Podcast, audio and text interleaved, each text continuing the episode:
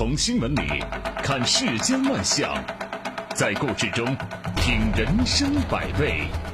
正涵读报，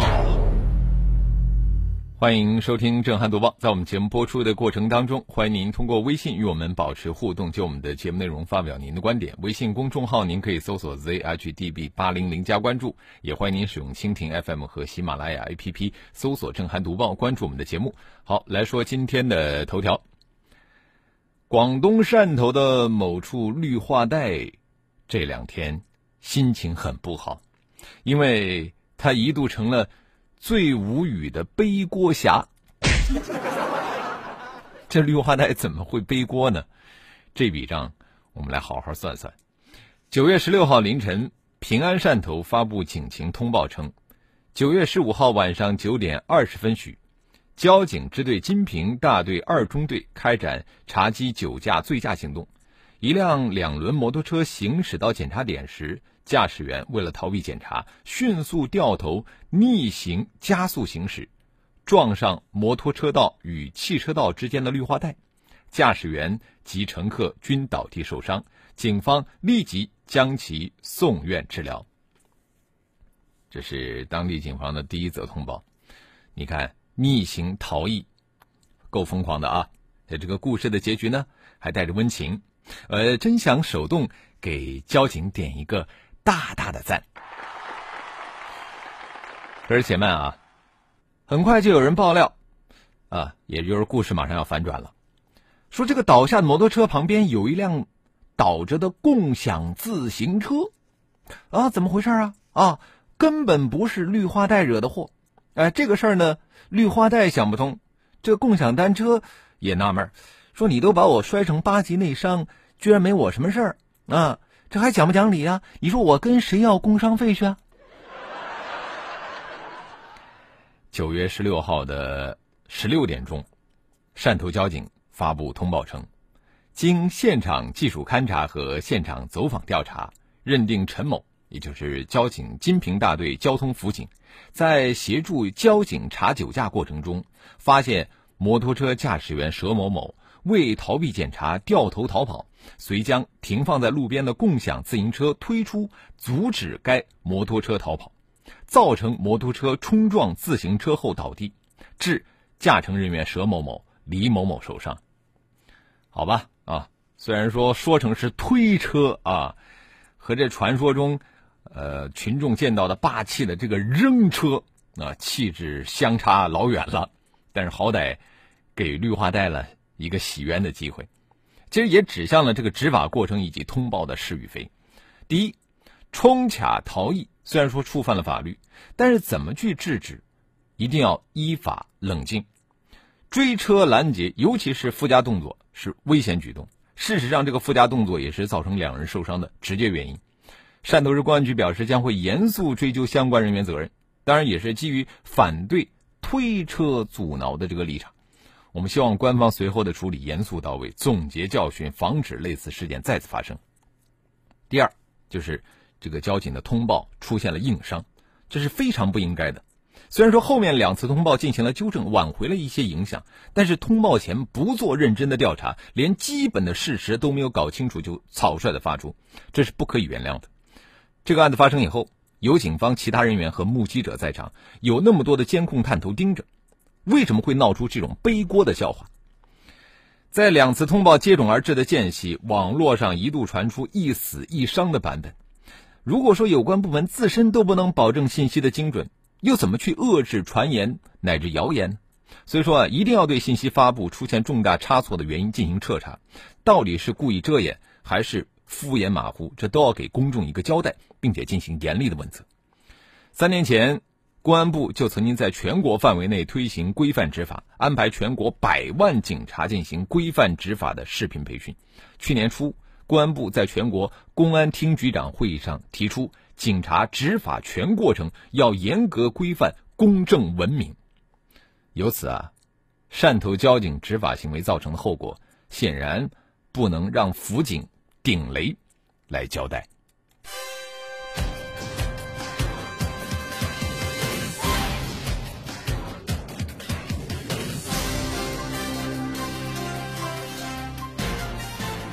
这里是正涵读报。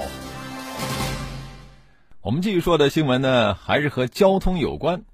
据新快报报道，近日，一款网红产品“车载破风鸭”火了。这只戴着头盔可以随着车身震动而晃动的黄色小鸭子，因为它可爱又呆萌的形象，在网络上是具有很高的人气，受到了很多人的喜爱。呃，就我们无锡啊，不要说别的地方，我都看到过啊，很多车主把这只小黄鸭呀安装在车辆的后视镜、车顶或者是后备箱上面，依靠的呢，只是这个小黄鸭自身的粘性。随着车辆震动，这个小黄鸭身上的零部件啊，甚至是整只小黄鸭。其实都存在脱落的可能。那么一旦脱落，啊，在车辆高速行驶的情况下，这个小萌物啊，它立马就可以变成凶器啊，会给周边以及后面的车辆带来极大的危险。轻则伤车，重则会伤人。那么从法律角度来看呢，在车外安装这种车载破风压，它违反了我们的相关法律规定，《道路交通安全法实施条例》第十三条规定。机动车喷涂、粘贴标志或者是车身广告的，不得影响安全驾驶。那么，一旦车外安装的这个玩偶脱落，引发了交通事故，这个车主是要负全责的。那实际上，目前国内很多地方已经对车载小黄鸭开出了罚单。你看，就我们的这个南京啊，省会南京，就有上百名安装小黄鸭的车主吃了罚单。这个网络时代啊，商家的大肆炒作，还有网友的自发参与呢。很容易打造出一些所谓的网红产品、网红现象。然而，这些网红产品必须要恪守道德和法律的底线，不能以损害自身和他人的生命安全、合法权益为前提。这里是正涵读报。这个车载小黄鸭呢，还算是新鲜的啊。我们接着要讲的事儿，那是有相当长久的历史了——人体写生。据钱江晚报报道，昨天，美术院校示范人体写生引争议的话题，莫名其妙的上了热搜。起因是什么呢？起因是一个叫做“艺术物语”的微博网友啊，上传了一组这个大学课堂人体写生教学的照片。令人啧舌的是啊，在这个新浪微博评论区里边，竟以“该不该画裸体”掀起了热议啊！还有网友表示。说自己学校的艺术系因为部分家长学生反对，教师从中作梗而取消了人体写生课。哎呀，这个该不该画裸体的问题，在咱咱们中国真的不是一个新鲜话题了，这是个老话题。呃，解放前就不说了，解放后这个事儿也一直争议不断，后来都闹到毛主席那儿了。在一九六五年呢，毛泽东主席。就给出了他的答案。他说：“画男女老少裸体模特是绘画和雕塑必须的基本功，不要不行。封建思想加以禁止是不妥的。即使有些坏事出现也不要紧，为了艺术学科，不惜小有牺牲。”啊，你看毛主席的这封信呢，他清楚明白的回答了人体写生的必要性，并且用辩证的观点来看待艺术教育和艺术创作。呃，如果说我们关心现代美术教育的进程，我们就会知道，人体艺术呢包含了很多艺术科学的学科，比方说解剖学啊、透视学、色彩学、构图学等等。这个美术院校画裸体模特的课程呢，有助于学生掌握造型艺术的规律，它是一门必修学科，是绘画和雕刻的基本功。该不该画裸体？到了这个二零一九年了，居然还可以引发那么大的争议。这折射的是什么呢？折射的是我们中国国民美育的失败。这个社会大众对美育的轻视，再加上义务教育中艺术教育的缺失，导致了我们的不少民众在基本美学知识上简直就是一片空白，全民的鉴赏力和品味啊没有办法进行提升，这个审美升格就是微乎其微了。呃，这种审美其实现在并不是偶然的啊。你看，除此之外，我们还有什么土味家居、奇葩建筑。网红脸、伪古风、斗士快感啊，这些让人无奈的东西。呃，我们就以流行音乐为例，我们市场上的这些音乐，如果说不是靠粉丝刷流量，我们几乎从来没有挤进过世界音乐排行榜。我们的中毒曲不是格莱美的获奖作品，而是海草海草，我们一起喵喵喵，还有燃烧我的卡路里。哎，这些歌曲背后还不乏追求有理想的音乐人，可是他们也不得不屈从于市场和大众的审美。啊，很多音乐人都不好意思数自己的真名。啊，著名的美术家、美学家朱光潜认为。他说：“美学对一个人人性的完善，对于一个人的人生修养是必不可少的。美学能够给人以人生的智慧。从根本上说，人除了物质生活的需求，还有精神生活的需求。美学正是满足精神需求的最好工具。因此呢，国民审美教育必不可少，也不容后议。现如今啊。”人们似乎对中国社会的这个低美感已经达成了某种默认的共识，就逐渐的陷入到美的集体无意识，而这真的是莫大的可悲。这里是正涵读报。什么是美的？你看，现在我们很多人就认为那些尖下巴呀、网红脸，或者说，如果说哪个男人长了一张女人脸，那就叫美。哎呀，其实力量就可以展现出美啊啊！包括一些女孩子啊，她们的力量也是非常美的。身着泳裙的小姑娘用各种标准的柔道姿势，把七十五公斤重的爸爸反复的摔倒在沙滩上。近日，一则号称中国版《摔跤吧，爸爸》的视频引发了网友热议。这个视频中的小姑娘被称为是硬核萝莉啊。这个小女孩呢，叫做何林娜依。今年七岁的她已经考取了柔道九级，真厉害啊，是吧？而她的爸爸何鑫呢，则曾经是柔道职业运动员。这个何鑫在接受媒体记者采访的时候表示说：“发视频呢纯属娱乐，没有想到会引来那么多的关注。这个视频在网上走红以后呢，点击量和粉丝数量暴增啊！但是这对父女啊，丝毫没有想走红的念头，他们也拒绝了开直播吸粉的邀请。”由此可见啊，这个女孩是发自内心的喜欢柔道，而这个爸爸呢，也没有很多家长身上的望子成龙、望女成凤的这个痕迹。呃，我们现在的教育功利化那么严重啊，这样的爸爸真的是殊为难得。呃，很多人把这个父女俩的故事跟几年前走红的这个印度电影《摔跤吧，爸爸》做对比，其实表面上，呃，两者之间的确有一些共同之处啊，不同之处在于啊。这个核心夫妇在谈到女儿的未来的时候呢，他们很宽容，表示他们从来没有刻意的要求孩子必须要走竞技化这条道路，他们只是想给他铺一条路，说选不选择完全看他自己的意愿。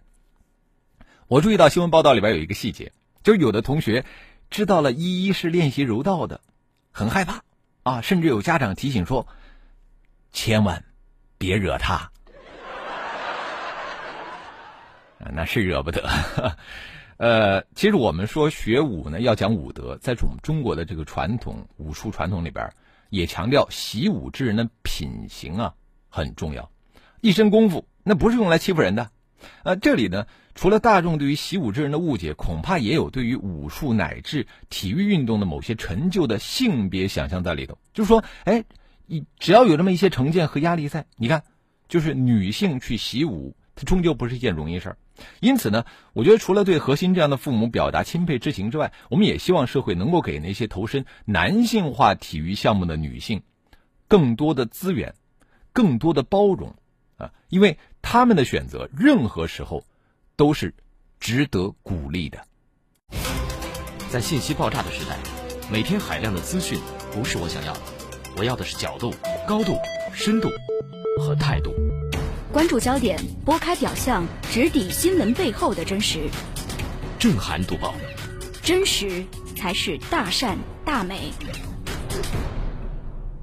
欢迎回来，这里是正在直播的正涵读报。接着我们来看一看微信平台啊。苏源说：第一，官方通报不真实，怎么解释？第二个，交警部门跟普通警察还真不一样，有明文规定禁止追逐因有交通违法行为的车辆。那这主要是为了保护群众的财产安全，还有最主要的就是现在到处都是监控探头啊，犯了事儿的人根本跑不掉啊。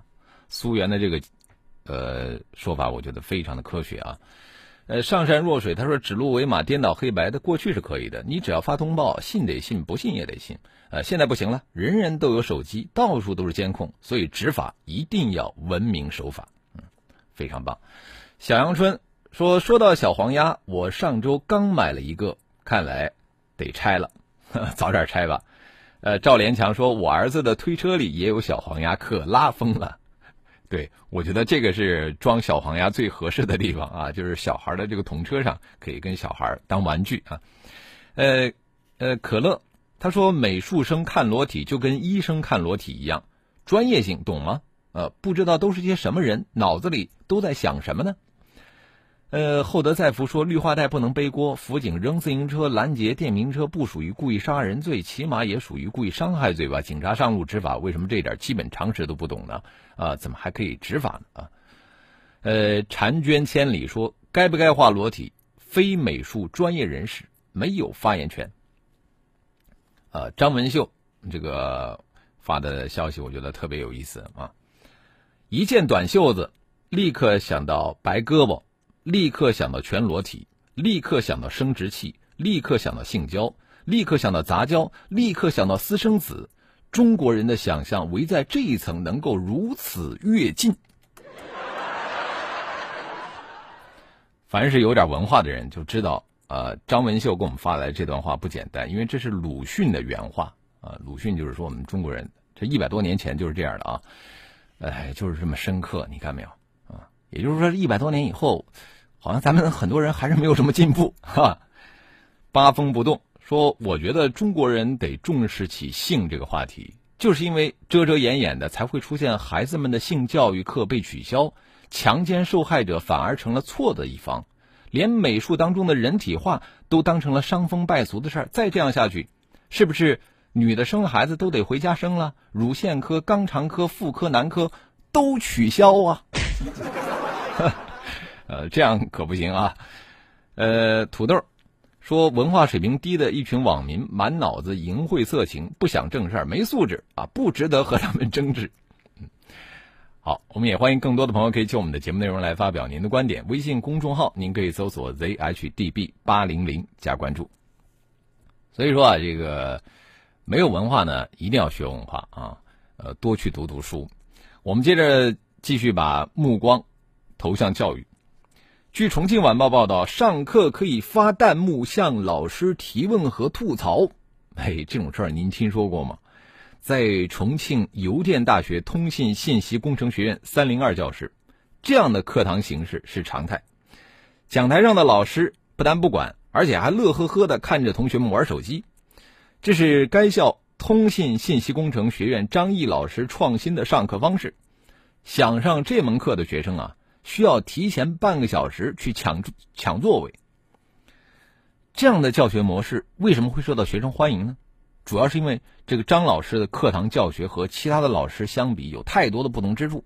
我们总结几个亮点：第一个就是研究教材变枯燥乏味为生动有趣。你看，我们当下很多的大学老师上课之所以没人听啊，就是因为这些老师抱着几十年不变的教材和一本发黄的教案。站在讲台上仰望天花板，自说自话。你说这样的课堂气氛，他能不沉闷吗？啊！而这个张老师上课，学生要提前半个小时抢座位。那如果说张老师也是照本宣科的话，他能够被学生们追捧吗？再就是研究课堂啊，变这个单向灌输为双向的互动。呃，这个张毅老师认为说，大学生上课偷偷的玩手机有一个重要原因，就是课堂没有吸引力，啊，让学生走神儿。这样的问题应该是宜书不宜读，应该让手机为我们的教学服务，去发挥新媒体的作用。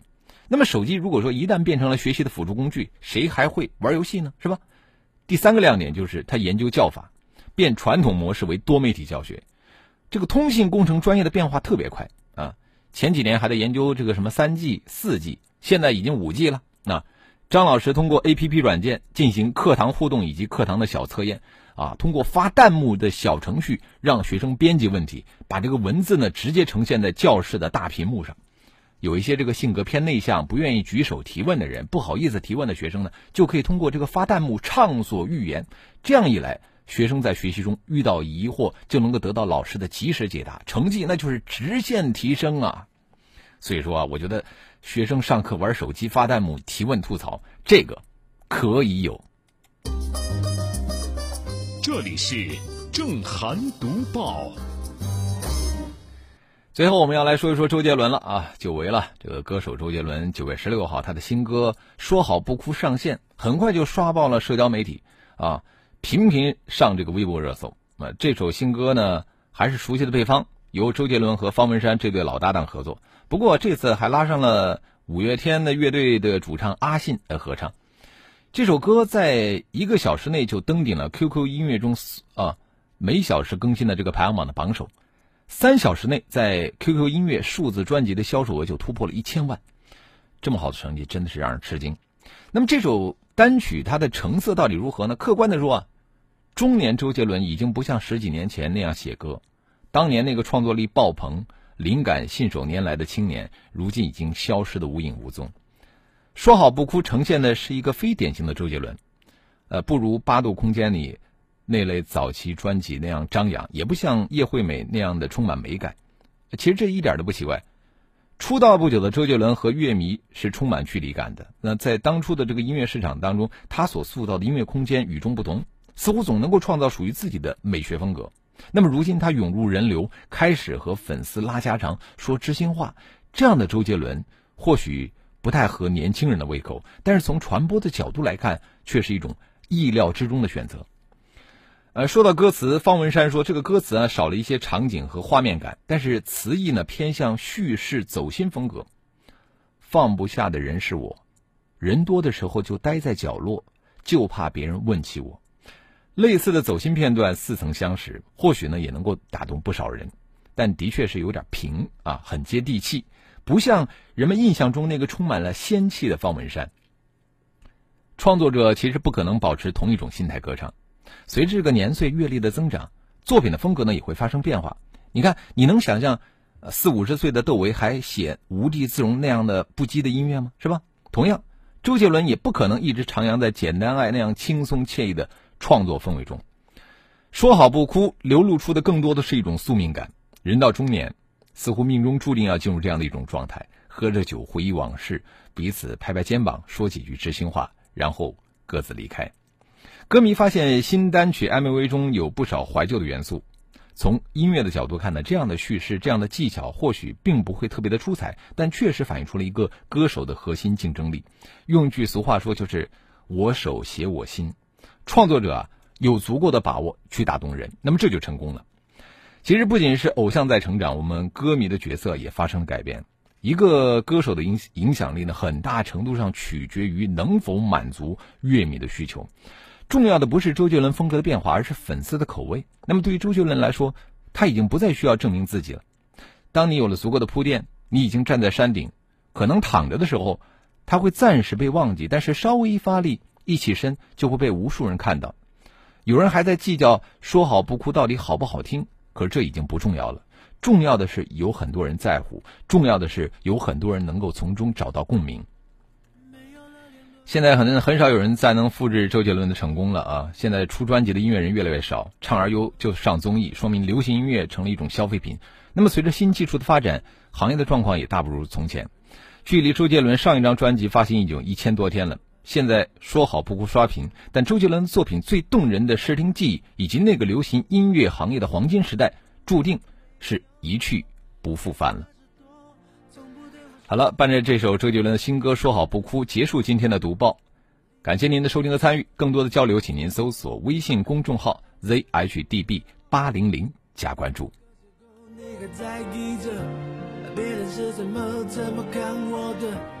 拼命坚持，这不是我的错，是你要走。眼看着你难过，挽留的话却没有说。你会微笑，放手。说好不哭。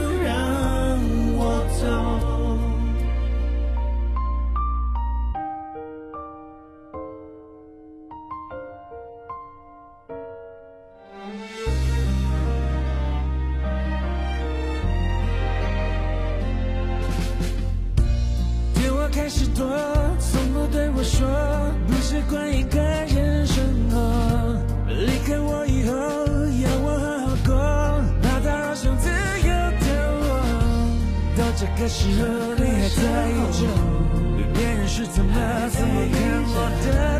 可能解释这不是我的错，是你要走。